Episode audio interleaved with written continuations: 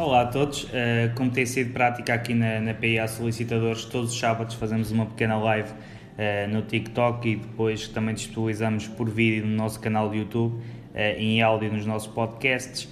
e hoje vamos falar aqui muito rápido, muito rápido mesmo, num assunto que é o que fazer depois do falecimento de, de, alguém que nos é querido e também que nos é familiar.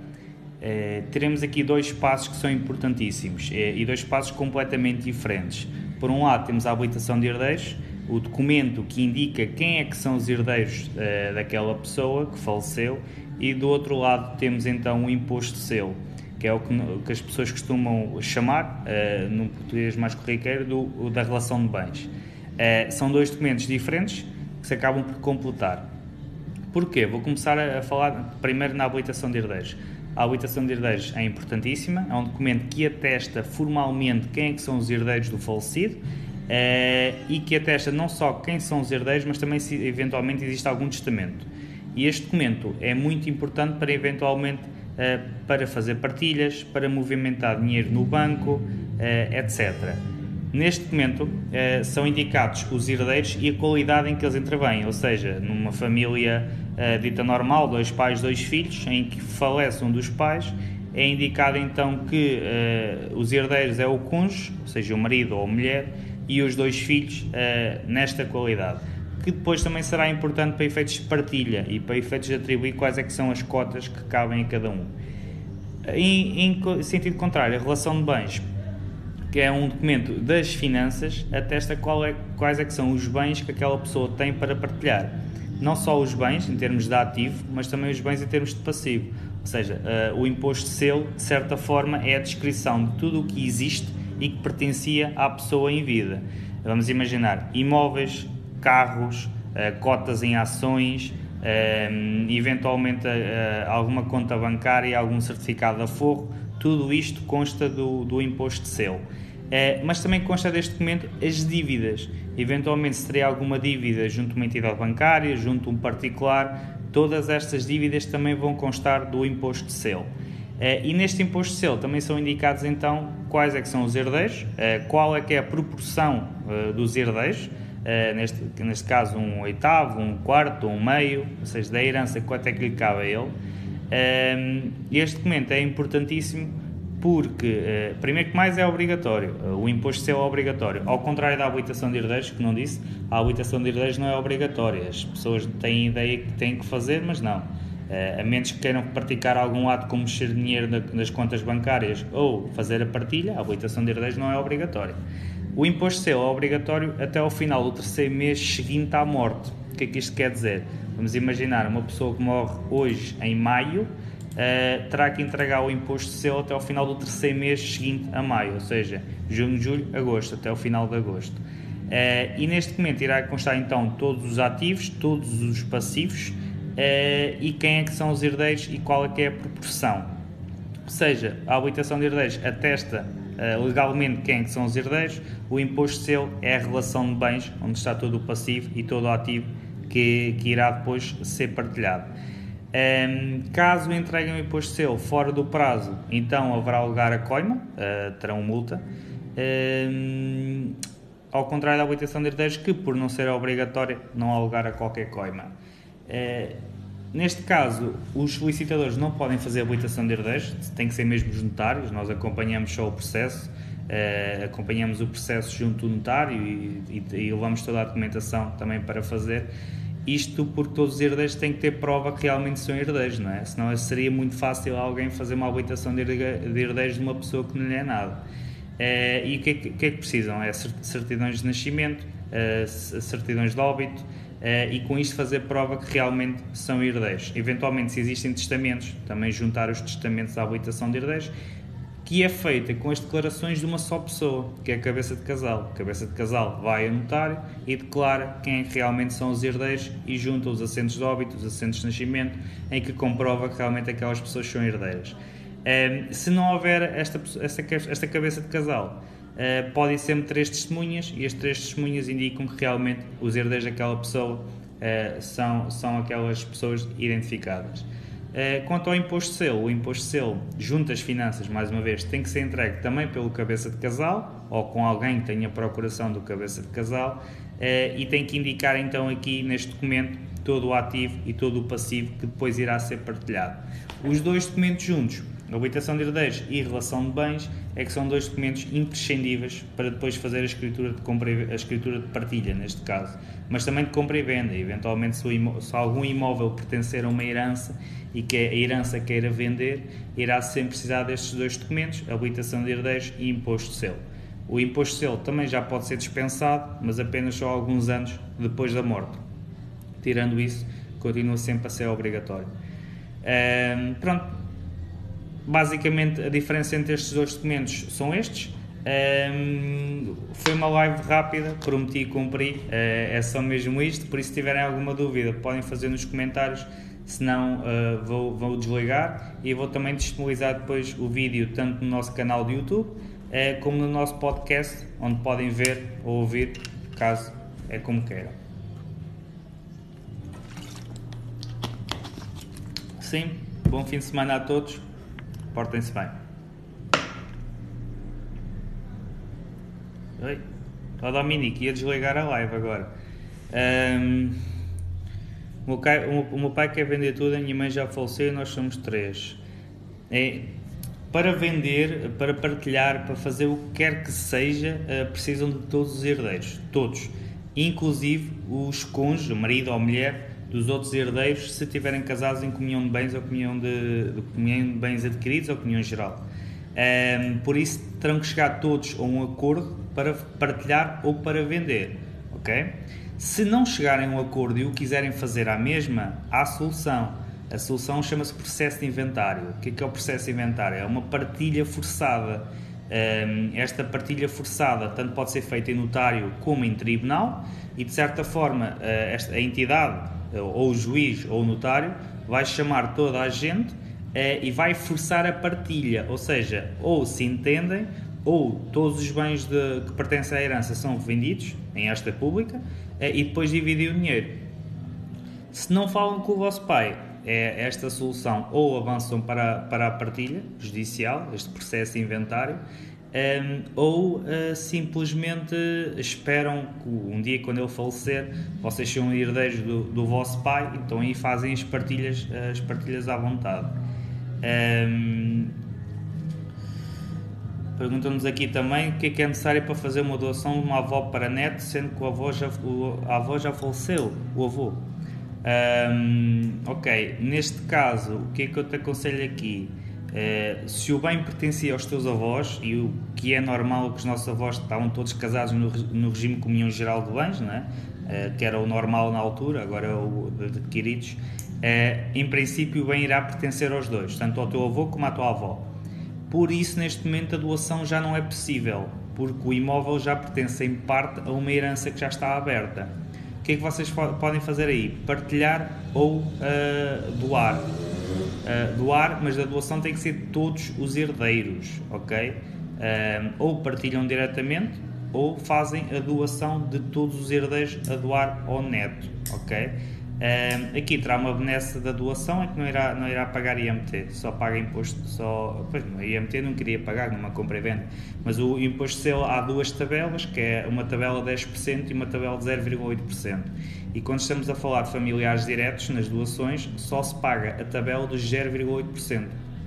Pelo contrário, se quiserem doar um imóvel, por exemplo, a um sobrinho, já vão pagar sobre as duas tabelas, ou seja, uma doação a um sobrinho já paga 10,8%.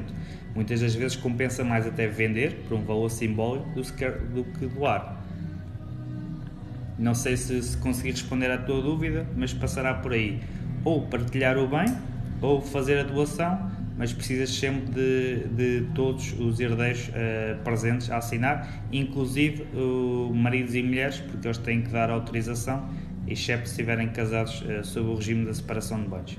Isto o processo de, de inventário é, é, muito interessante, uh, por uma razão, porque há aquelas heranças muito complicadas, temos, temos 15, 20 herdeiros, de, de, eventualmente pessoas que nunca tiveram filhos e que, que os bens acabam por ir para os sobrinhos ou para, para, os, para os filhos já dos sobrinhos.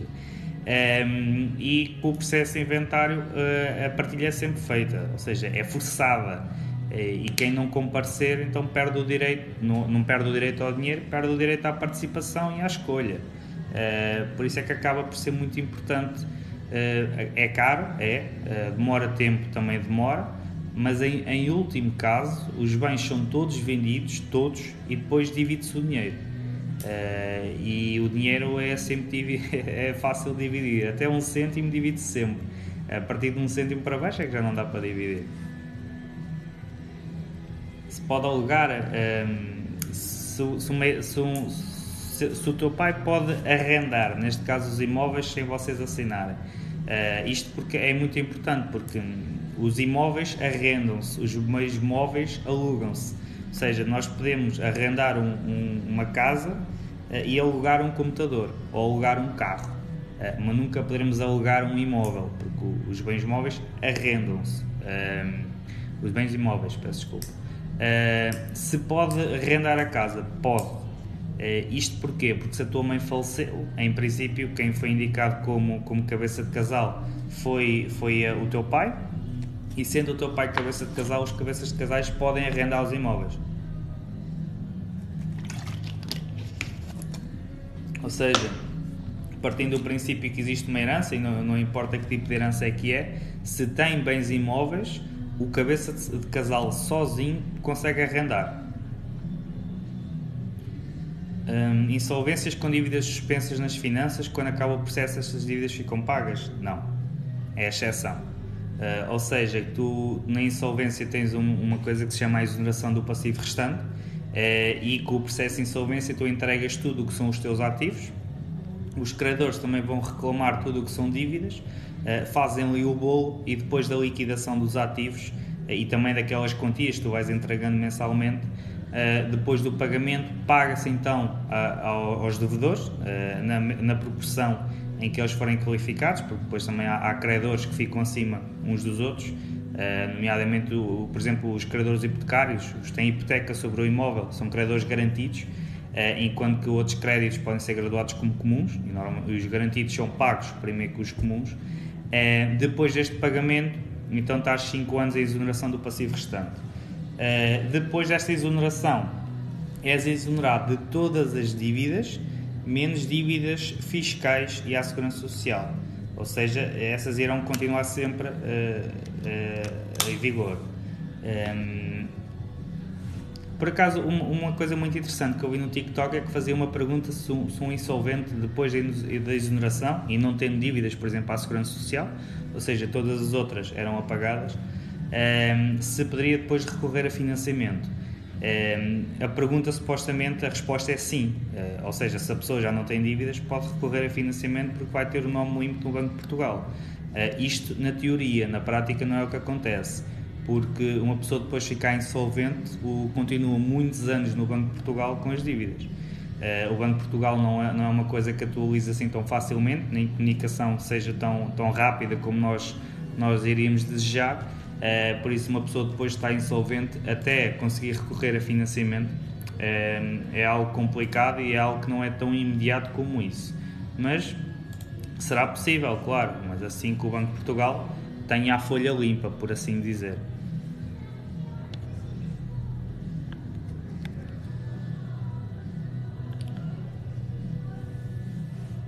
Mas não tinham ordenado. Uh, depois da exoneração, não Uh, durante a exoneração, ou seja, estes 5 anos de exoneração, tens que entregar sempre aquela quantia que for determinada. Esta quantia irá ser determinada conforme o que tu ganhas e conforme o que tu gastas uh, por mês. De certeza que no início do processo reclamaram e, e, e, disseram que, que tu, para viveres, precisavas no mínimo de X e, como ganhas Y, entregas a diferença ao processo de insolvência. Isto durante a exoneração. Quando acabar a exoneração, deixas de fazer estas contribuições. Uh, o que é que acontece? Se tens dívidas à, à Segurança Social e ao Estado, apesar de já ter estado insolvente, o mais provável é eles executarem-te. Porquê? Porque os outros já não te podem executar. Uh, todas as outras dívidas que não sejam ao, ao, fisco.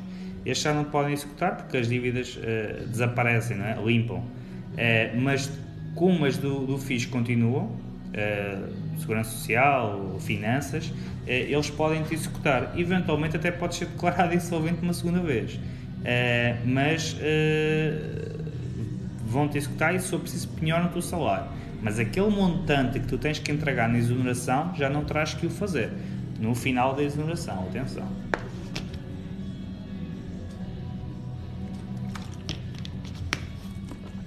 Boa tarde também. Pronto, eh, e é isto. E hum, deixo aqui também uma nota muito importante relativamente ao assunto que nos trouxe cá hoje da relação de bens.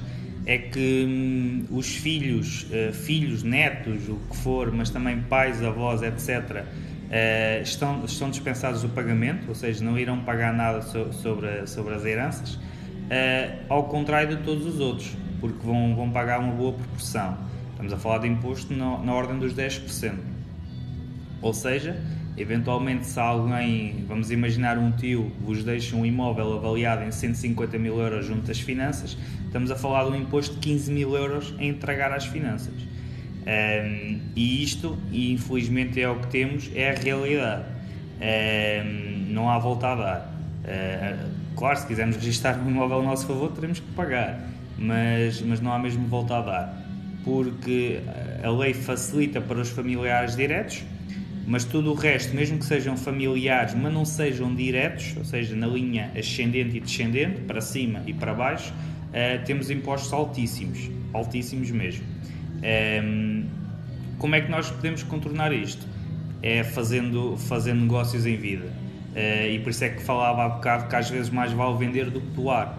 Ehm, porquê? Porque a doação irá pagar estes 10%, 10,8%, eh, e a venda irá pagar sempre muito menos. A venda, só para vos dar um exemplo, todos os bens imóveis urbanos, eh, como estamos a falar de bens urbanos, é casas, ou terreno para construção, apartamentos, eh, armazéns, lojas, tudo isso, tudo sem ser habitação, paga 6,5%. É o imposto mais alto, é 6,5%.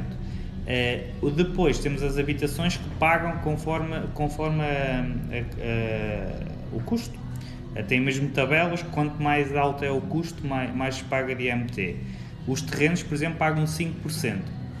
Uma doação, sem ser familiares diretos, paga 10,8%. por isso é que às vezes compensa vender em vez de doar.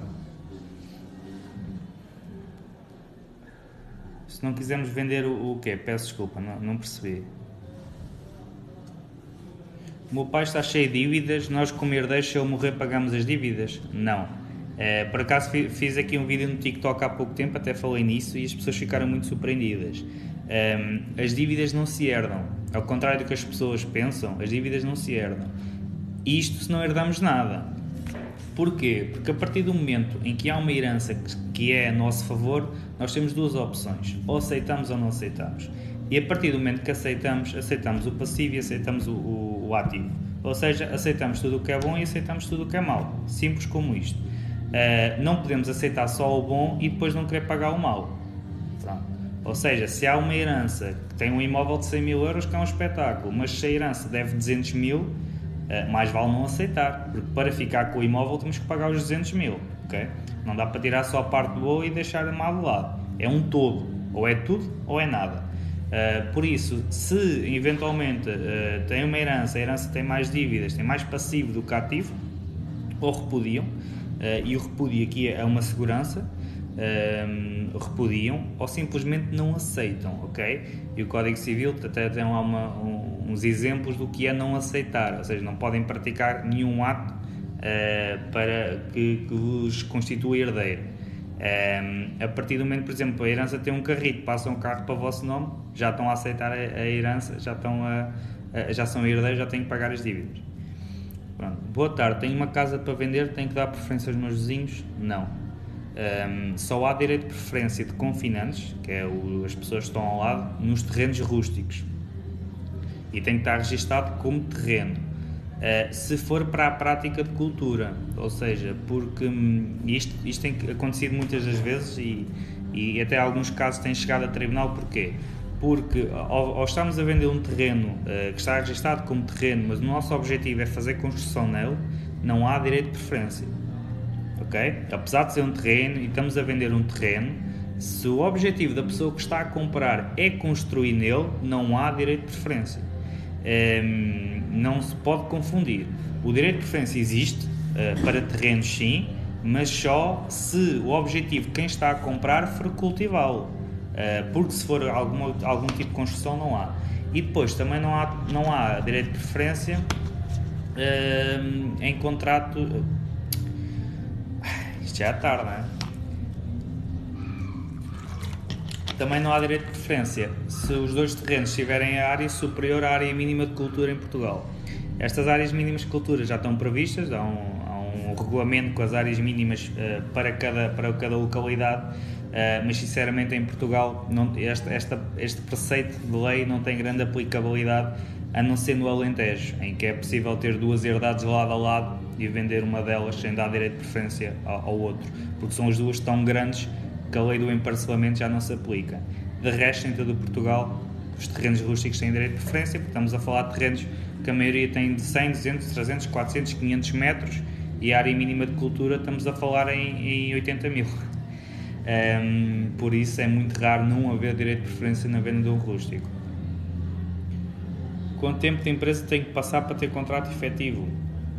Um, depende. Uh, depende do tipo de contrato uh, e depende de quando o assinaste. Isto porquê? Porque a lei mudou em 2019. Antes de setembro de 2019, tu tinhas aqui um limite de 4 contratos. Um, desses 4 contratos tinhas que hum, podias renovar 3 vezes ou seja, fazias um contrato, renovavas, renovavas, renovavas e depois ficavas efetivo, uh, tendo no máximo dois anos. Por isso é que era muito, era a prática normal, a prática uh, corriqueira, que era fazer quatro contratos de seis meses, porque batia ali no limite. Batia no limite tanto as renovações como, como do, do prazo dos contratos a partir de, de, setembro de 2019, setembro, outubro de 2019, a lei mudou, uh, muito por influência dos partidos de esquerda do, do, do governo, uh, e o que é que alteraram? A partir de agora, o contrato, quando é feito a termo, uh, ou seja, seis meses, um ano, o que for, as renovações não podem ultrapassar a, a, o prazo inicial do contrato. Ou seja, o que é que isto quer dizer? Faz um contrato de seis meses Ok, o contrato renova-se por mais 6 meses, quer dizer que o contrato inicial teve 6 meses, a renovação teve outros 6. Já não se pode renovar novamente, porque se renovasse novamente, uh, o prazo das renovações passava a ser 12 meses e o prazo inicial 6. Ou seja, a partir de agora, o contrato só se pode renovar no máximo até o prazo inicial. Se fizeste contrato de 6 meses, o, o, a renovação só pode ter 6 meses. Passado isso, converte-se uh, em contrato definitivo. Uh, ficas efetiva, por assim dizer. Contrato um ano, exatamente igual. Se contrato um ano, renova por um ano e depois disso fica, fica efetivo. Casa para habitação, eh, pois os impostos irão variar. Posso dizer que para, para a habitação há duas tabelas de imposto. Eh, em termos de imposto há dois, atenção, na compra tens IMT e imposto de selo. Imposto de selo é o mais fácil, é 0,8% para tudo. Tudo. Uh, em termos de, de habitação, pagar IMT, tens duas tabelas. Como é que são estas duas tabelas? É se a habitação própria e permanente ou habitação secundária. Se é a casa onde tu vais viver e tens que mudar a morada para lá, ou se é uma casa que é um investimento, uma segunda casa de férias, o que for. As tabelas são diferentes, ok? A, a tua casa, a casa efetiva, é mais barato e até estás dispensado até 92 mil euros, se eu não estou em erro, não, não pagas IMT. A partir daí é tabelado, ok? Um, depois, a outra tabela, que é a habitação secundária, essa aí já é um bocadinho mais cara, ou seja, uh, já se paga um bocadinho mais de IMT, ah, mas são sempre valores mais baixos do que, por exemplo, comprar um armazém, uma loja uh, ou um terreno para construção, que aí vais pagar sempre 6,5%. a casa fica sempre mais barata. O que é que eu vos aconselho neste caso? é abrirem o Google, simulador IMT, tem lá o simulador do Portal das Finanças, do, vários, vários simuladores até, um, ehm, e eles dão-vos logo o, o valor exato, o valor exato que vão pagar de IMT. Por isso, se tiverem dúvidas, aqui o Google ajuda, ao contrário de algum tipo de situações em que, em que só complica, aqui, aqui ajuda um bocadinho e, e dá-vos a resposta.